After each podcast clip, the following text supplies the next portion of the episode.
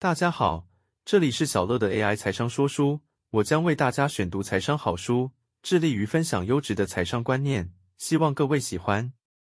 本期要跟大家分享的内容是非理性效应、行为投资人观念摘要，从社会学、神经医学及生理科学等角度，全面检视妨碍我们做出明智投资决策的各种障碍，并提出深入浅出的说明和解释。读者从这部分的讨论，可以更深入理解外部因素如何影响我们做出选择。因为对于自由意志探讨的新发现，也让我们在决策时感到些许不安。一、猴子与投资人的差别。人类的最大资产是大家热衷支持一些有利于创造社会的虚构事物，也因此建立彼此的信任。资本市场与金钱可能是所有共同叙事中最受普遍关注且功能最强大的一种。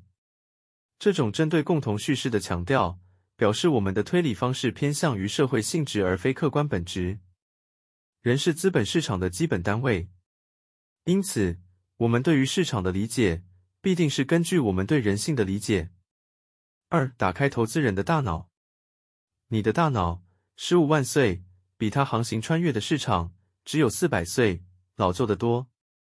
大脑只占体重的二百分之到三百分之。但是会消耗二十五百分之的能量。人类被设定为要采取行动，但市场通常奖励耐心不动的人。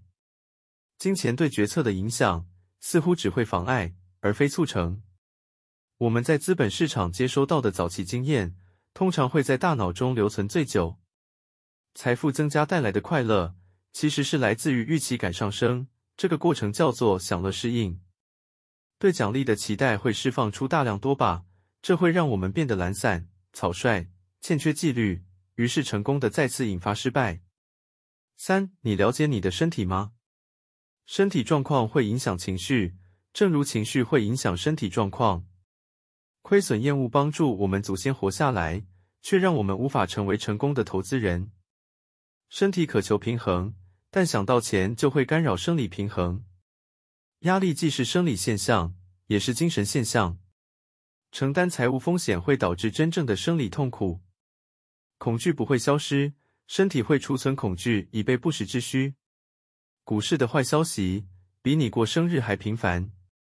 以上就是本期跟大家分享的内容，感谢您的聆听。如果你喜欢我们的频道，请记得追踪我们并留下五星好评。